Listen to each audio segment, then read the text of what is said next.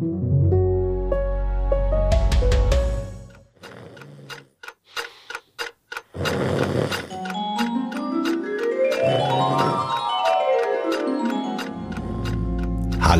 lieber Gott. Wenn du gerade Zeit hast, ich würde gern kurz mit dir über die Kirchensendung heute sprechen. Hallo Andreas. Ja, können wir gerne. Was kann ich für dich tun?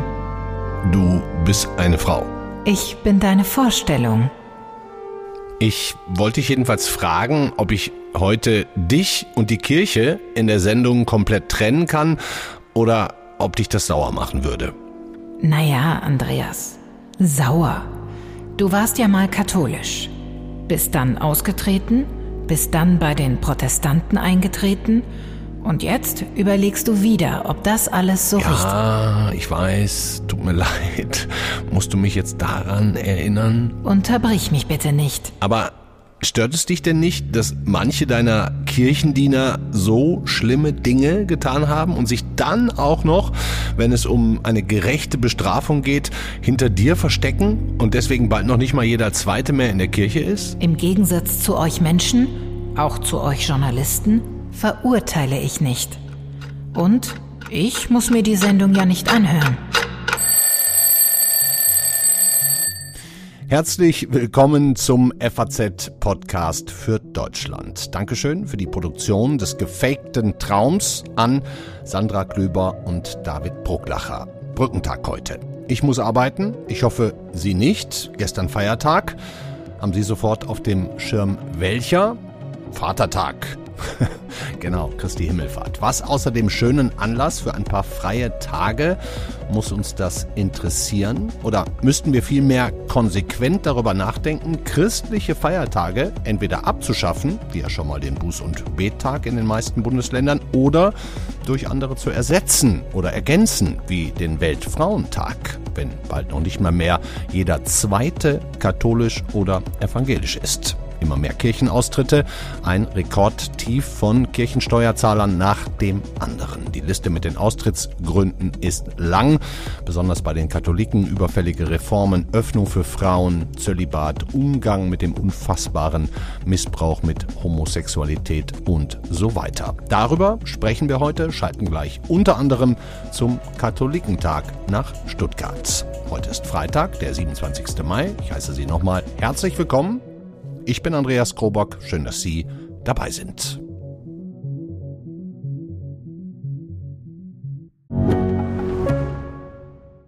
Mein Name ist Dr. Tillmann Rümenapf, niedergelassener Kinder- und Jugendarzt hier im Ennepe-Ruhr-Kreis. Die Einführung der Telematik sehe ich durchaus als Chance, aber aktuell fällt das System oft aus und es gibt viel zu wenig technischen Support. Dafür geht eine Menge Zeit drauf, in der ich die Kinder nicht genügend betreuen kann. Das muss sich ändern. Die besondere Nähe der niedergelassenen Haus- und Fachärzte ist in Gefahr. Was die Gesundheitspolitik jetzt dringend ändern muss, erfahren Sie auf rettetdiepraxen.de. Wie sehr die Kirche in den letzten 50 Jahren an Bedeutung verloren hat, kann man allein an meinem Leben ganz wunderbar absehen. Ich bin 1970 geboren. Zu der Zeit waren noch fast 95 Prozent der Deutschen entweder katholisch oder evangelisch. 19 von 20. Geburt, Taufe, Kommunion, Konfirmation, Heirat, Tod. Die Kirche als Lebensbegleiter für eine ganze Gesellschaft, für alle Generationen. Mit Mitte 30, wir haben die Nullerjahre inzwischen, bin ich selbst aus der Kirche ausgetreten, aus Zweifeln am Apparat und so weiter. Und so wie ich haben es vor jetzt 20 Jahren auch schon viele andere gemacht. Inzwischen ein Drittel der Deutschen konfessionslos. 2003. Und heute ich bin zwar inzwischen längst wieder eingetreten, zur Abwechslung mal in den anderen Verein, den protestantischen, aber damit schwimme ich gegen den Strom.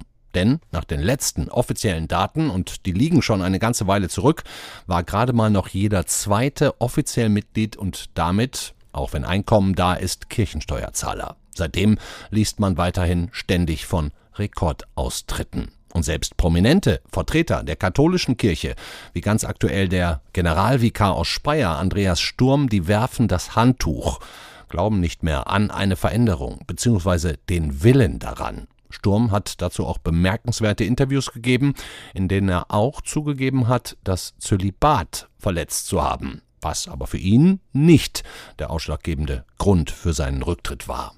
Also das ist in der Vergangenheit passiert und ähm, ich bedauere das, weil ich dadurch auch Menschen verletzt habe. Aber das war jetzt für mich nicht der entscheidende Grund, weil der entscheidende Grund sind wirklich der große Reformstau, den wir haben.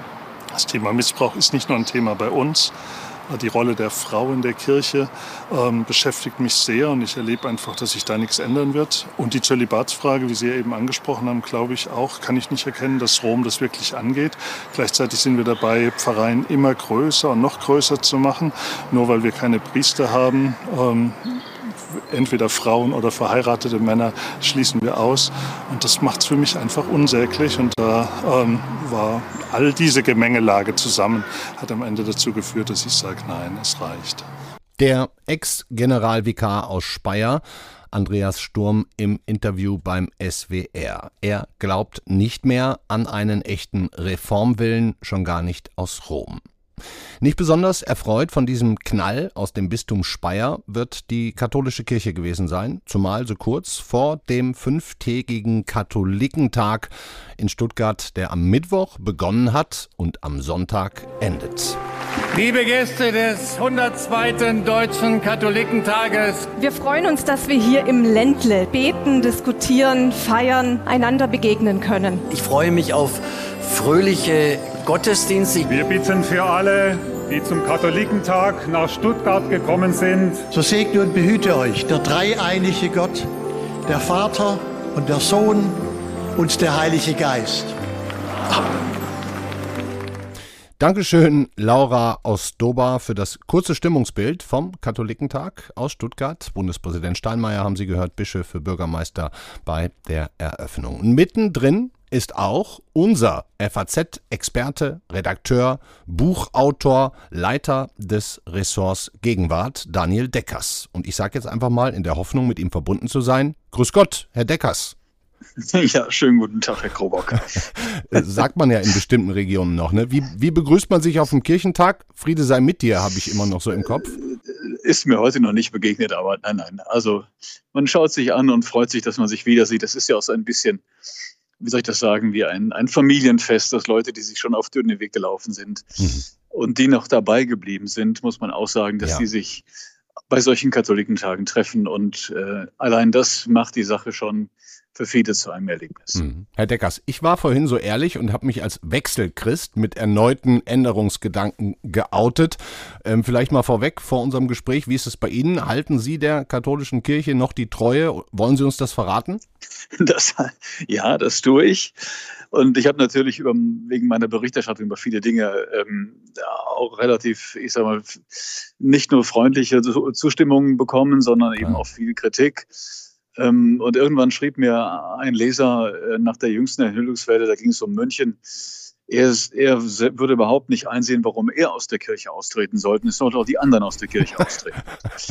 Das finde ich ein gutes Argument. Ja. Damit sind wir beide und der Leser aber trotzdem möglicherweise bald in der Minderheit, denn ähm, wir können offensichtlich anhand der Daten aus einzelnen Regionen jetzt schon darauf schließen, weiß nicht, ob Sie da Näheres wissen, dass zum ersten Mal, weiß nicht seit wann, vielleicht seit dem Mittelalter, nicht mal mehr jeder zweite Christ in Deutschland Kirchenmitglied ist. Das ist so, also man, gut, über Statistiken dieser Art verfügt man erst, äh, also nicht, erst in der Neuzeit.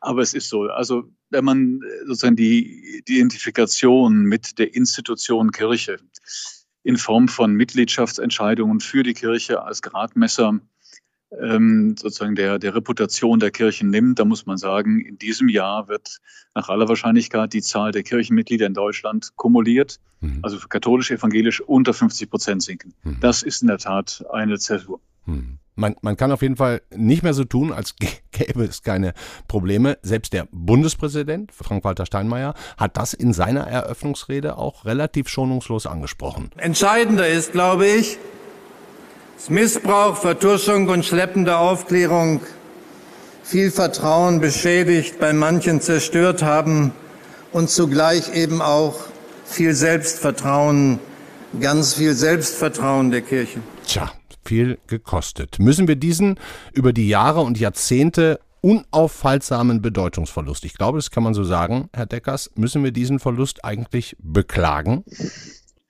Also es ist schwierig, sich von den Konsequenzen äh, vieler verschiedener Faktoren, die jetzt sich einander wechselseitig verstärken, einmal die allgemeine Demografie, dann die Austrittswelle, ähm, dann mit fast mathematischer Sicherheit zu vorausberechnen, Einbruch ähm, des Kirchensteueraufkommens ähm, aufgrund der Tatsache, dass die geburtenstarken Jahrgänge von 2025 an den Ruhestand gehen. Mhm.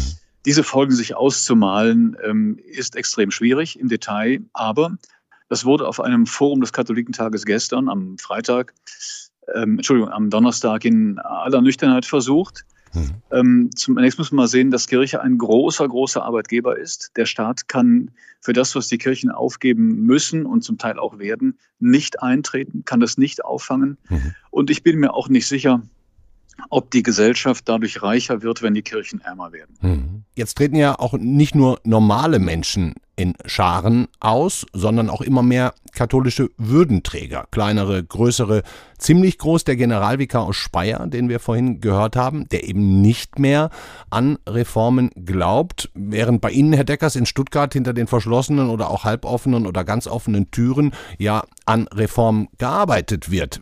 Wie geht das zusammen? Nimmt man das wahr? Spricht man darüber, dass der Andreas Sturm zurückgetreten ist und auch die Begründung? Also ich war gestern auf einer Veranstaltung, wo Andreas Sturm hätte auftreten sollen. Er stand im Programm. Und er wurde sozusagen dann vom Podium aus insofern begrüßt, dass man ihm die Botschaft sandte, Sie fehlen uns.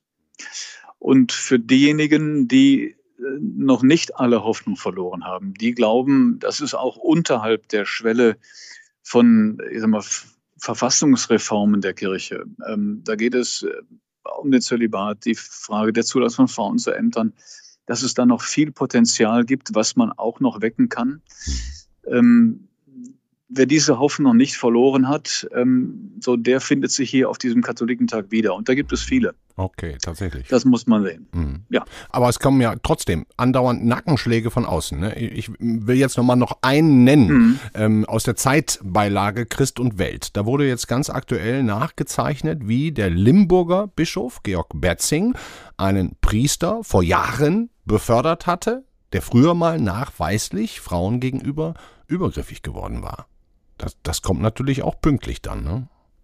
Das kommt pünktlich und ähm, er sieht sich damit und äh, an dem Punkt auf eine Stufe gestellt mit, dem, mit seinem Antipoden, dem Kölner Erzbischof Rainer Maria Kardinal Wölki, mhm. der ja auch nichts dabei fand, einen Priester, der mit einem minderjährigen käuflichen Sex hatte, auch zum stellvertretenden Stadtdechanten einer größeren Stadt zu machen. Mhm. Also, wo man in der Tat sich fragen muss, sind dann also die Reformer und ihre Gegner sich nicht am Ende ähnlicher, äh, als es ihnen lieb sein kann, wenn es ihnen darum geht, Strukturen stabilisieren zu wollen oder auch zu müssen, ähm, von denen sie sagen, ich kann nicht anders. So, die müssen bleiben. Ja.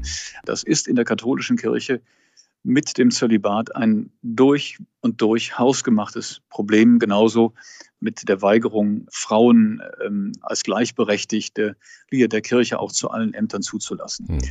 Während Priester fehlen halt, ne? Und zwar Natürlich, viele. Genau. Nun ist es aber so, dass es, wenn man sich die Austrittszahlen anschaut, um die evangelische Kirche leider, muss man sagen, nicht besser steht, sondern eigentlich, wenn man sich die Verlaufskurven anschaut, immer noch ein Stück schlechter. Hm.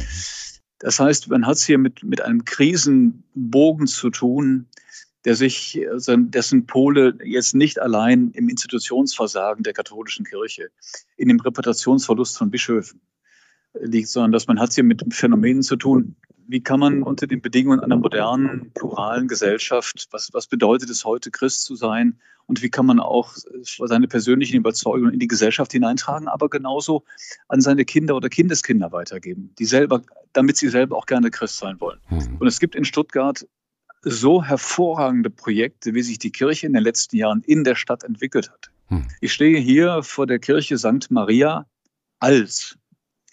St. Maria als soll heißen, diese Kirche dient der Kirchenraum als, ein, als eine Theaterbühne, als ein Showroom, nach dem Motto, wir haben eine Kirche und Sie haben eine Idee, hm. in die Bevölkerung reingesprochen. Öffnung. Vor der Kirche, vor der Kirche steht die Heilsarmee und verteilt Schlafsäcke und Kaffee. Hm. Hier ist eine der größten Obdachlosen Szenen Stuttgarts.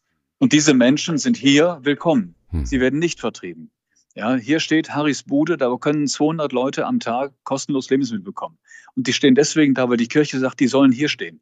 Die Stadt würde, die Stadt würde denen keinen Grund an Boden geben.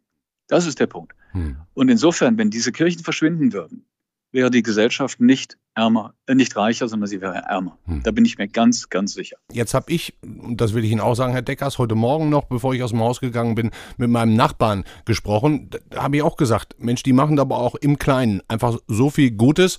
Und er sagt dann, ach, das interessiert mich alles nicht mehr. Die gleichen Täter oder die gleichen, die die Täter gedeckt haben, die predigen jetzt, dass sie alles anders machen würden. Glaube ich denen alles nicht mehr. Ist mir alles egal. So, ich war heute früh bei einem Italiener äh, ein Bistro frühstücken, der fragte mich, was ich machte, und dann sagte ich, das könnten Sie morgen in der FAZ lesen, wenn Sie wollen, es geht über Kirche. Alles Verbrecher, alle Verbrecher. Ja. Ich habe gesagt, nein, es sind nicht alle Verbrecher. Das ist nicht so. Das eine ist diese mal, administrative Ebene mit ihrem Organisationsversagen, wo es auch immer weniger so charismatische Figuren gibt, zumindest die ganz groß in der Öffentlichkeit rauskommen. Ja. Aber wirklich, wenn man sich anschaut, dass viele wirklich auch innovative, kreative, wo Christen sozusagen nicht ihren eigenen Vorgarten bearbeiten, sondern wo sie sich als Teil der Gesellschaft verstehen, wo es darum geht, Solidarität mit anderen zu zeigen, Subsidiarität zu ermöglichen, äh, um, um Problemlagen zu, zu lindern. Das sind Kirche Teil der Gesellschaft, aber sie sind es als, oder es sind Christen. Die tun es, weil sie Christen sind. Es gibt viele andere, die tun es aus anderen Motiven. Mhm. Ja, und trotzdem sind Kirchen viele auch, Motoren von Veränderungen, von Entwicklung. Hm. Und jetzt kommt das zweite Totschlagargument, will ich Sie jetzt auch gerne noch mit konfrontieren. Äh, ja, ja, da gibt es welche, die wollen was ändern, aber dann kommt doch am Ende sowieso wieder der Papst Franziskus um die Ecke und sagt, nö, nö, eure Ideen, eure Reformen, euer synodaler Weg, den mag ich nicht, das machen wir sowieso nicht. Und Rom schmettert wieder alles ab. Also, ähm, Sie wissen, ich stamme aus Köln. Ich wünsche viel in der Kirche ähm, mehr rheinischer Gelassenheit. In Köln sagt man, man soll eine Lewe J, eine Jode Mann singen lassen. Das heißt also nicht den, den lieben Gott einen guten Mann sein lassen, sondern den Papst, sondern einfach die Dinge tun, von denen man überzeugt ist. Und da soll der Papst mal kommen. Oder seine, seine, seine Mitstreiter. Einfach mal machen und dann mal gucken, wie es weitergeht. Ja. Aber hilft ja jetzt dennoch nicht weiter. Papstkritik auch ganz aktuell. Ne? Franziskus hat ja, ja. immer noch nicht Klarstellung bezogen. Im Ukraine-Krieg, ich, ich kann mir vorstellen, der Ukraine-Krieg, das Leid der Menschen muss Thema sein, auch in Stuttgart. Ähm, ist es? Man, ist es? Aber ist man versteht es ja nicht. Warum sagt der Mann nicht einfach mal Angriffskrieg, Putin, wir verurteilen das? Das verstehe ich äh, bei ihm wie so vieles andere offen, offenkundig auch nicht. Mhm. Ich bin wie viele andere, glaube ich, auch ähm, nicht wenig enttäuscht von der Art und Weise, wie er, was er aus diesem Amt gemacht hat. Er hatte viele Chancen gehabt hm. und er hat so viele Chancen verspielt und, glaube ich, das war die letzte. Hm. Ist es dem Vatikan eigentlich egal, was hier bei uns in Deutschland mit Kirchenaustritten passiert, weil am Ende Südamerika, Afrika, Missionen, weil das doch so viel wichtiger ist als die paar Menschen, die hier bei uns austreten? Also in Südamerika ist die katholische Kirche im freien Fall. Das auch. gilt für viele andere Länder auch. Mhm. Das kann ihnen nicht egal sein, aber der Vatikan ist eine Institution, die, da ist Blase noch ein, sozusagen ein zurückhaltender Ausdruck. Man glaubt sich gegen alle sozusagen Widerwärtigkeiten äh, der Zeit gefeit und äh, aber dieses System, auch das System Vatikan, ist am Ende. Das mhm. muss man auch sehen. Mhm. Und, der, und der Papst selber ist auch dafür sozusagen ein Indiz. Mhm. Letztes Wort vielleicht noch mal einmal zurück nach Stuttgart. Sie haben ja auch schon ein bisschen was Positives gesagt. Ich, ich habe jetzt noch was Negatives, Herr Deckers. Es tut mir leid. Es, es scheint, was die Zahl ja, der Anmeldungen und der Besuche, ähm, was diese Zahl angeht, der am schwächsten besuchte Kirchentag aller Zeiten zu sein. Äh, ja, das ist so. Das kann man erklären. Und trotzdem überlege ich mir, ich muss einen Leitartikel schreiben für die Montagausgabe. Mhm ähm, ob man auch da sich einfach so nonchalant auf den Standpunkt stellen sollte, nach dem Motto, äh, jeder Katholikentag, der, der nicht stattfindet, ist ein guter Katholikentag. Solch eine Veranstaltung, wenn man sie, wenn man sie sozusagen etwas intelligenter aufzöge, äh, sich ein bisschen stärker auf bestimmte Themen fokussieren würde, dann glaube ich, könnte das ein unglaublich spannender, spannender Veranstaltungsformat sein. Hm. Ähm, und es finden hier Veranstaltungen wirklich auf aller, allerhöchstem Niveau statt. Auch mit externen nicht, Rednern. Also heute Nachmittag wird ein Forum stattfinden, da geht es um dieses brennende Thema assistierter Suizid. Da sitzt auf dem Podium alles, was Rang und Namen hat. Hm. Das ist so. Ähm, und auch wenn Politiker sich hier nicht die Ehre geben, die lenken vielleicht auch nicht von wichtigeren Dingen ab als von sich selber. Hm. Herr Deckers, Sie müssen genau auf dieses Podium, richtig? Wir müssen Schluss machen? Na, ich muss auf eine andere Veranstaltung, aber selber auf dem Podium sitze ich nicht. Ich muss eben beobachten. Okay. Damit die Leser der FAZ genügend mitkriegen. Und Sie haben es ja gerade auch schon gesagt, Montag kommt ein Leitartikel, am Wochenende wird man auch noch was lesen können. Also Ihnen erstmal herzlichen Dank. Ich sage es jetzt einfach mal. Herr Deckers, Friede sei mit Ihnen in Stuttgart. Schönes Wochenende. Tschüss. Ich muss tatsächlich zugeben, dass ich es wahnsinnig schwierig finde, über die Kirche zu sprechen, die Abneigungen, die man hat, ins Verhältnis zu bringen zu den guten Dingen, die ja auch da sind, und auch zu Werten wie Miteinander, Freundlichkeit, Rücksicht, Hilfsbereitschaft, Gemeinschaft. Wenn aber nun möglicherweise schon heute noch nicht mal mehr die Mehrzahl der Deutschen in der Kirche sind, wozu brauchen wir dann noch die ganzen christlichen Feiertage? Sind die überhaupt noch zeitgemäß? Meine Kollegin Katharina Hofbauer hat sich ein Mikro und ein Aufnahmegerät geschnappt und das mal hier in Frankfurt die Leute auf der Straße gefragt.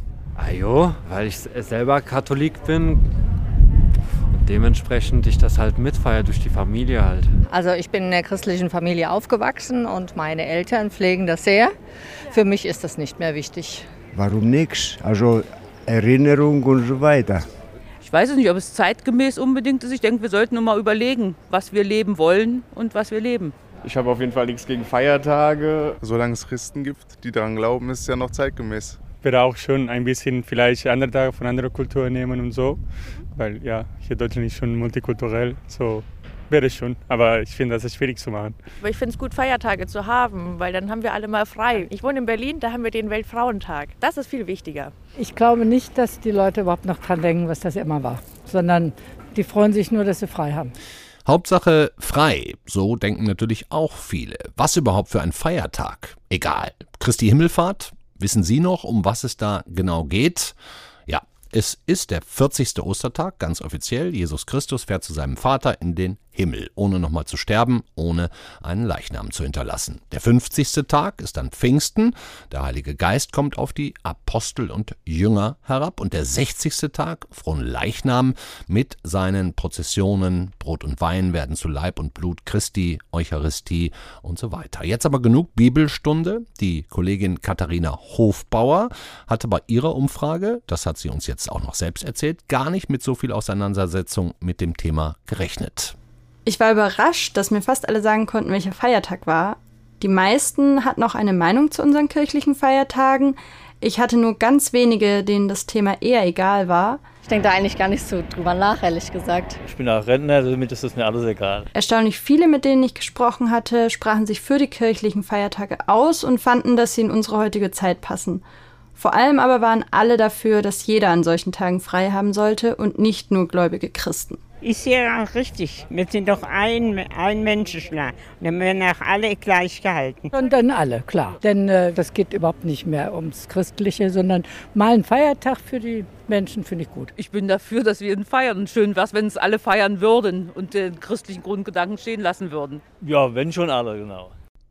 Die Leute waren sich zumindest in einem Punkt allesamt einig, Feiertage streichen geht gar nicht. Egal ob christlich, der Neue Weltfrauentag oder historisch, Hauptsache frei. Die Entscheidung über Feiertage treffen übrigens die Bundesländer. Während Christi Himmelfahrt und Pfingstmontag noch in allen Bundesländern Feiertage sind, ist in drei Wochen an Fronleichnam nur noch in sechs Ländern frei. Und es steht nirgendwo geschrieben, dass zukünftig auch noch mehr Feiertage eine andere Bedeutung bekommen könnten. Männertag vielleicht? Zwischendurch so eine Zeit, wo es ganz wenig gibt, könnte man noch mal einen erfinden. Pfirsichtag im Sommer. Männertag, ich weiß nicht. Pfirsichtag, okay. Kindertag, sehr gut. Den gibt's nämlich schon in Thüringen. Rein gesetzlich ist das alles möglich. Im Grundgesetz steht in Artikel 140, der sich wiederum auf Artikel 139 der Verfassung der Weimarer Republik von 1919 bezieht, bisschen kompliziert alles, folgendes. Der Sonntag und die staatlich anerkannten Feiertage bleiben als Tage der Arbeitsruhe und der seelischen Erhebung gesetzlich geschützt. Es gibt also ein Anrecht auf Feiertage, auch wenn niemand mehr den christlichen Ursprung feiert oder auch nur eine Sekunde daran denkt. Dankeschön an Katharina Hofbauer für die Mithilfe bei der Recherche. Das war der FAZ-Podcast für Deutschland an diesem Freitag, den Brückentag, 27. Mai haben wir. Und jetzt habe auch ich Wochenende. Ich wünsche Ihnen selber ein sehr, sehr schönes. Am Montag sind wir wieder für Sie da gegen 17 Uhr. Die Kollegin Katrin Jakob spricht mal wieder über den Krieg. Macht es gut. Bis dahin. Ciao.